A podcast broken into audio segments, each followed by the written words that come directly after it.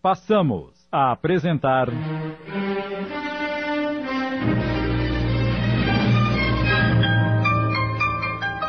A Caminho da Redenção, obra de essa de Queiroz, psicografada por Wanda Canuti. Adaptação Sidney Carbone.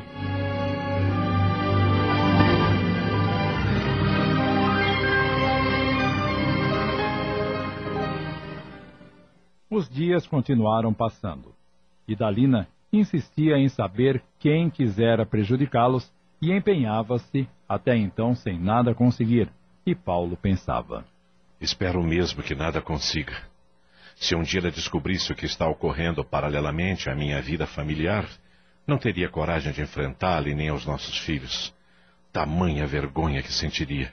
Tanto pensava, tanto procurava a solução, que chegou até a cogitar a ideia de procurar Dona Carminda, que tão abnegadamente os atendera e com a qual já mantinha certa amizade pela sua frequência à casa espírita. É preciso conversar com alguém e aconselhar-me a respeito desse problema tão sério para desafogar as tensões e encontrar uma solução. Não posso fugir às responsabilidades, mas a palavra de uma pessoa sensata me seria salutar poderia mostrar-me uma luz, um novo caminho a seguir. Nessa firme convicção, enquanto aguardava oportunidade, procurava dar aos familiares a assistência e atenções que sempre lhes dispensara. Nunca deixou de amá-los, mesmo envolvido pelo deslumbramento que o retivera em outras paragens. Aquelas que reconheceu depois deram-lhe o prazer momentâneo e o tormento que lhe seria eterno, do qual excluía o amor que sentia pelas meninas. Eram ternas e dóceis, diferentes da mãe, e as amava muito. Mas não podia deixar de reconhecer que, se não as tivesse, estaria mais tranquilo. Minhas preocupações maiores são as ameaças de Fausta, sobretudo depois que ela passou a exigir a mansão. Exige e trabalha para consegui-la sem se importar com os meios utilizados. Se os primeiros recursos forem frutíferos, eh, com certeza arrumará outros mais intensos, atormentando de tal forma minha família que não resistirão à sugestão mental de abandoná-la. Para isso, aquela amante estava se movimentando novamente. Não sabia ainda o que faria, mas, como tinha conhecimentos de locais que propiciavam às pessoas a realização de seus objetivos, procurou um deles e expôs seu desejo pedindo sugestão. Em resposta, a pessoa que a atendeu, um homem aparentando 50 anos, envolto em túnica branca, tendo muitos apetrechos para rituais à sua volta, disse que conseguiria satisfazer suas pretensões, mas custaria caro. Muito caro. Não importa. Pagarei o que for preciso. Darei uma parte agora e o resto quando vir aquela mansão vazia. E se isto acontecer, receberá ainda mais do que me pedir, tão grata ficarei. Acertado o preço altíssimo. Aguardarei, porque tenho certeza da eficiência do seu trabalho. Já encomendei um que nada adiantou, por isso quero coisa boa. Mas tem um porém. Não quero que o trabalho ocasione nenhuma morte. Apenas o suficiente para que aquelas pessoas se vejam tão atormentadas e reconheçam que ao deixar a mansão tudo passará. Fausta retirou-se esperançosa, deixando nas mãos do homem uma grande soma em dinheiro.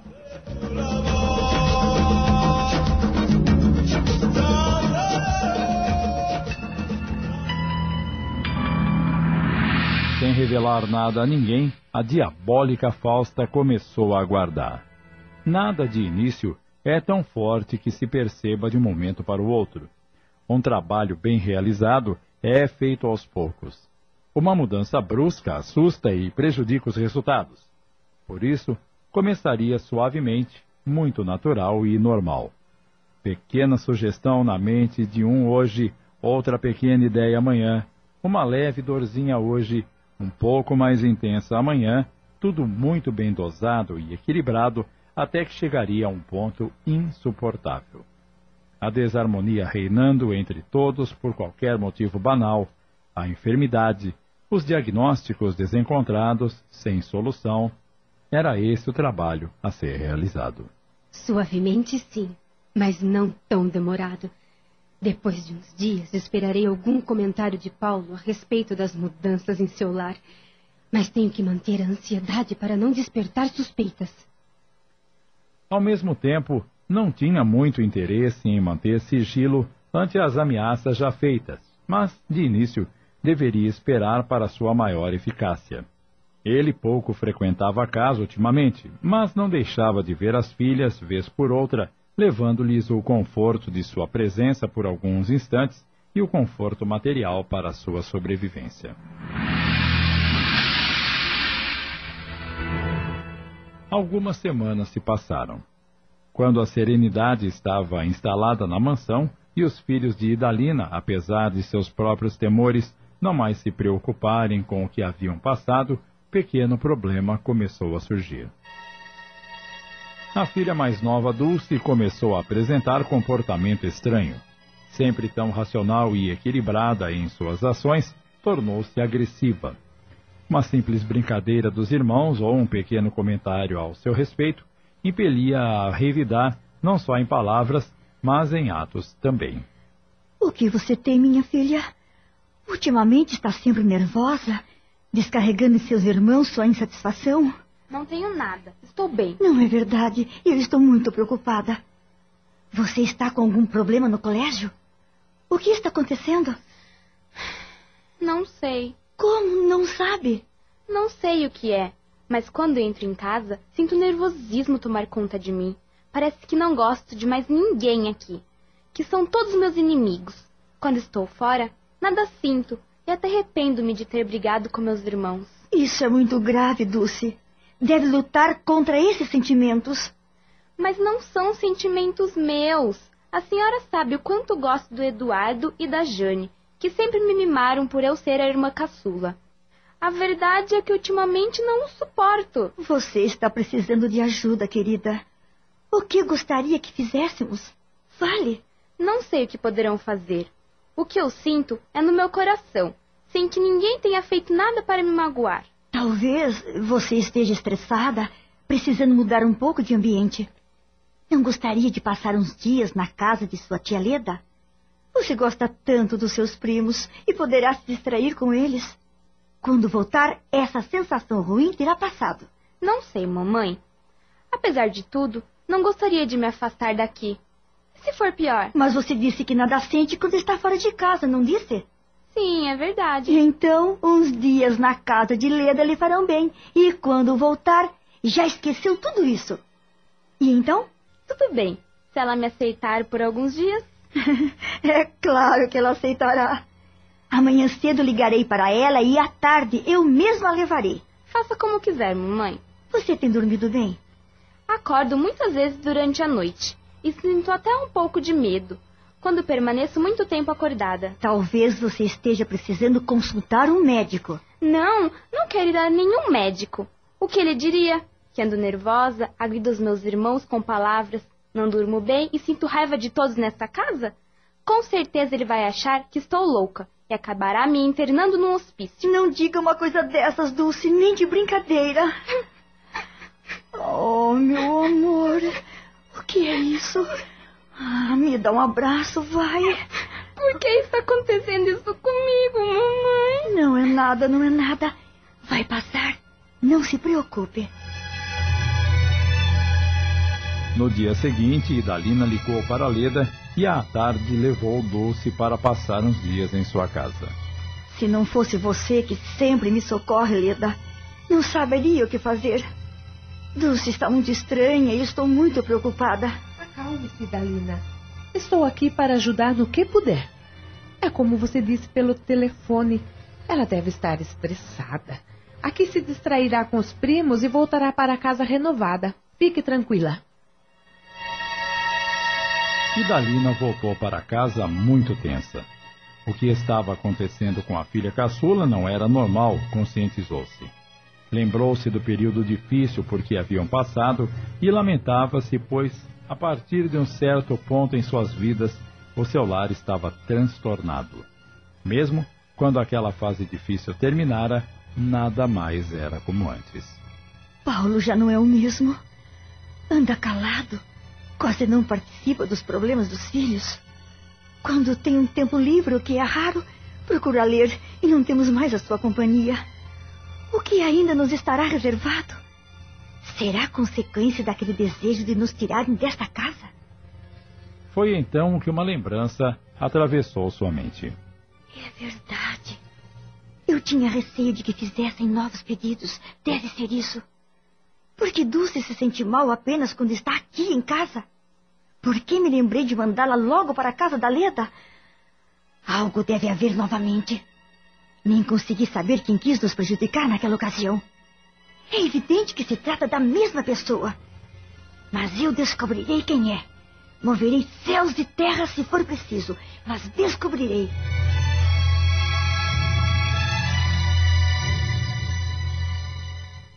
Estamos apresentando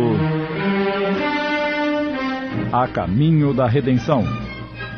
Voltamos a apresentar A Caminho da Redenção. Adaptação de Sidney Carbone.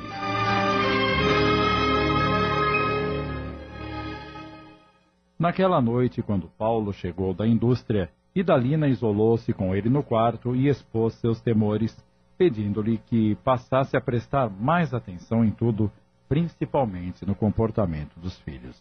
Tenho medo de que o novo período difícil esteja se aproximando, Paulo. O que faremos? Não tenha receio. O caso de Dulce deve ser um nervosismo próprio da idade e nada mais. Espero que sim.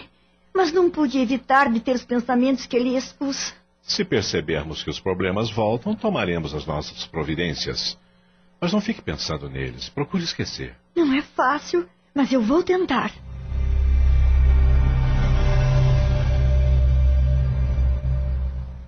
No dia seguinte, Idalina ligou para a casa da cunhada e falou com a filha, que lhe disse ter passado uma noite serena, sem nada sentir.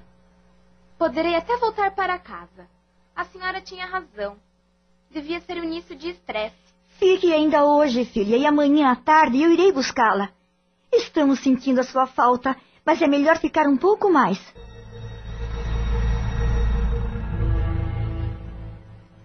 Naquela noite, quando todos já se encontravam deitados em busca do repouso, Eduardo bateu à porta do quarto dos pais. Eduardo? O que você quer? Nossa, como está pálido! Não estou me sentindo bem. Minha cabeça está girando e mal consegui chegar até aqui. Deve ser alguma coisa que você comeu e lhe fez mal. Eu não comi nada diferente do que comeram todos. Paulo, que ouvira o diálogo, levantou-se e foi ter com o filho. Como começou? Eu estava quase dormindo e, de repente, tudo começou a rodar. Senti-me como se não estivesse mais nesta casa. Vi-me num lugar estranho, numa casa que não conhecia. Você deve ter sonhado, meu filho. Eu ainda não havia dormido, mamãe. Não era sonho. Foi uma sensação muito esquisita. E agora, já passou? Sim, isto é, acho que sim. Quer que eu lhe prepare um chá e você toma com um comprimido? Eu não sinto nada que um remédio possa melhorar. Então volte para o seu quarto e procure dormir sem pensar em nada. Eu garanto que terá uma noite tranquila. Eu acompanho meu filho. Tomando o braço de Eduardo, querendo aconchegá-lo, Idalina acompanhou até o quarto, esperou deitar-se, cobriu como fazem as mães aos filhos pequenos, beijou e perguntou: Sente-se melhor? Sim, mas minha cabeça ainda está estranha. Fique quietinho que vai passar. Entretanto, se precisar, chame-me, que providenciarei um remédio e até mesmo um médico, se for necessário. Está bem, mamãe. Volte para seu quarto e desculpe-me tê-la incomodado. Você não me incomodou. Boa noite, querido. Boa noite. Ao sair, apague a luz, por favor. Idalina voltou para o quarto e deitou-se ao lado do marido, mas estava tensa. Começava a compreender que as mesmas perturbações voltavam. Percebera que a manifestação era diferente, mas a causa a mesma. Por que tanto Dulce quanto Eduardo fizeram referência à casa? Será que agora aquelas entidades do mal resolveram mexer com nossos filhos? A investida parece estar se iniciando de forma intensa e destruidora. E eu estou com medo. Com muito medo. Desejava conversar com Paulo a respeito dessas suas conclusões, mas ele já havia dormido e o assunto foi protelado. Na verdade, Paulo não dormia, apenas mantinha os olhos fechados. Não conseguiria dormir ante situação tão grave. Desde que soubera o que estava acontecendo com Dulce, chegara a uma triste conclusão. Tenho certeza de que Fausto é a responsável pelo que está acontecendo. Ele não tinha dúvidas, mas não podia comentar com Idalina. Não saberia o que dizer. Estava de mãos atadas. Enquanto o problema se limitava apenas àquele nervosismo, seria passageiro. Porém, a investida estava continuando e atingiria a todos. Ainda é o início, talvez apenas o aviso. Se não der nenhum resultado, a ação será mais intensa e efeitos muito tristes advirão. Ai, Fausta, Fausta! Ele odiou naquele momento aquele ser por quem um dia sentira amor e não vacilara em compuscar-se para estar com ela. Não avaliara com quem estava se envolvendo, nem as consequências de nada. Ai, como me arrependo! E sofro sem nada poder fazer. Temo o escândalo, o repúdio de Dalina e dos meus filhos, além da vergonha. Estava sempre cedendo ante suas ameaças, mas agora ela estava indo longe demais. Não tem escrúpulos, nem humanidade ou piedade, muito menos a medida de suas atitudes, desde que alcance o seu objetivo. E o objetivo era a mansão. Seus olhos recaíram sobre ela e dela não mais quisera retirá-los. Queria-a toda para si e as filhas e achava-se no direito de possuí-la. O resto daquela noite, Paulo não mais conseguiu dormir.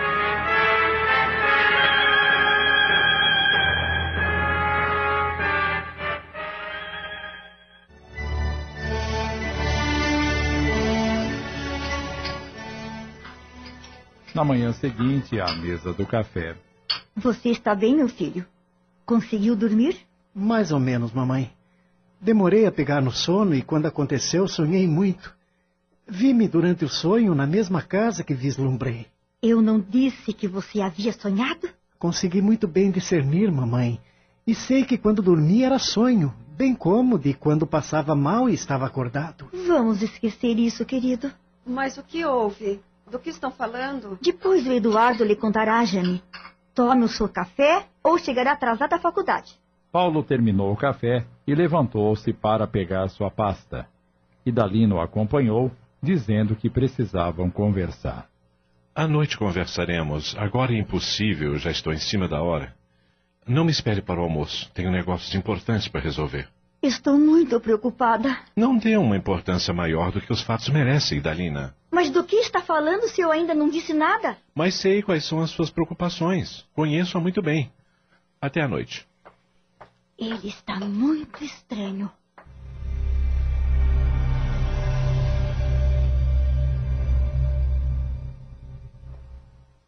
Ao avisar a esposa que não almoçaria em casa, Paulo tinha bem delineado na mente um plano. Assim que chegou à indústria, ligou para Fausta. O que você quer? Avisá-la de que a uma hora da tarde irei à sua casa para conversarmos. A essa hora eu estou levando as meninas para o colégio, você sabe. Peça à empregada que as leve hoje e fique me esperando. E sobre o que quer conversar? Na hora você fica sabendo.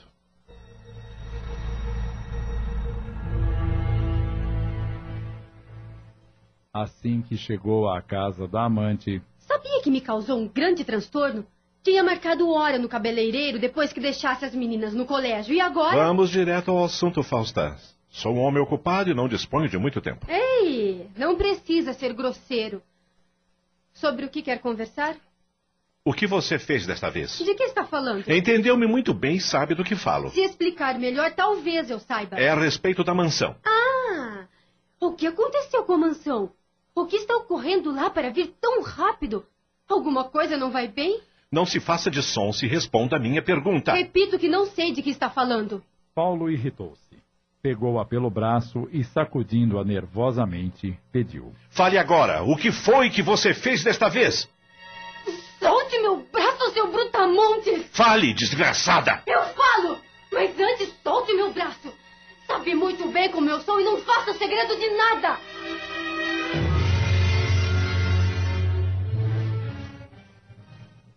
Acabamos de apresentar.